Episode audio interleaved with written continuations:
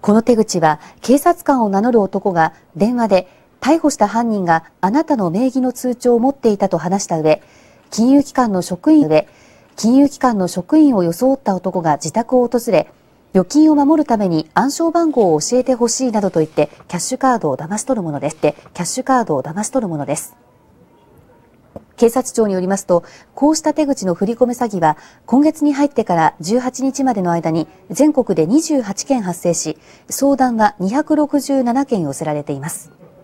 被害者はお年寄りが多く、中には騙し取られたキャッシュカードで預金を引き出された被害者もいるということです。同様の手口の振り込め詐欺は去年から先月にかけて302件発生していて警察庁は警戒を強めています。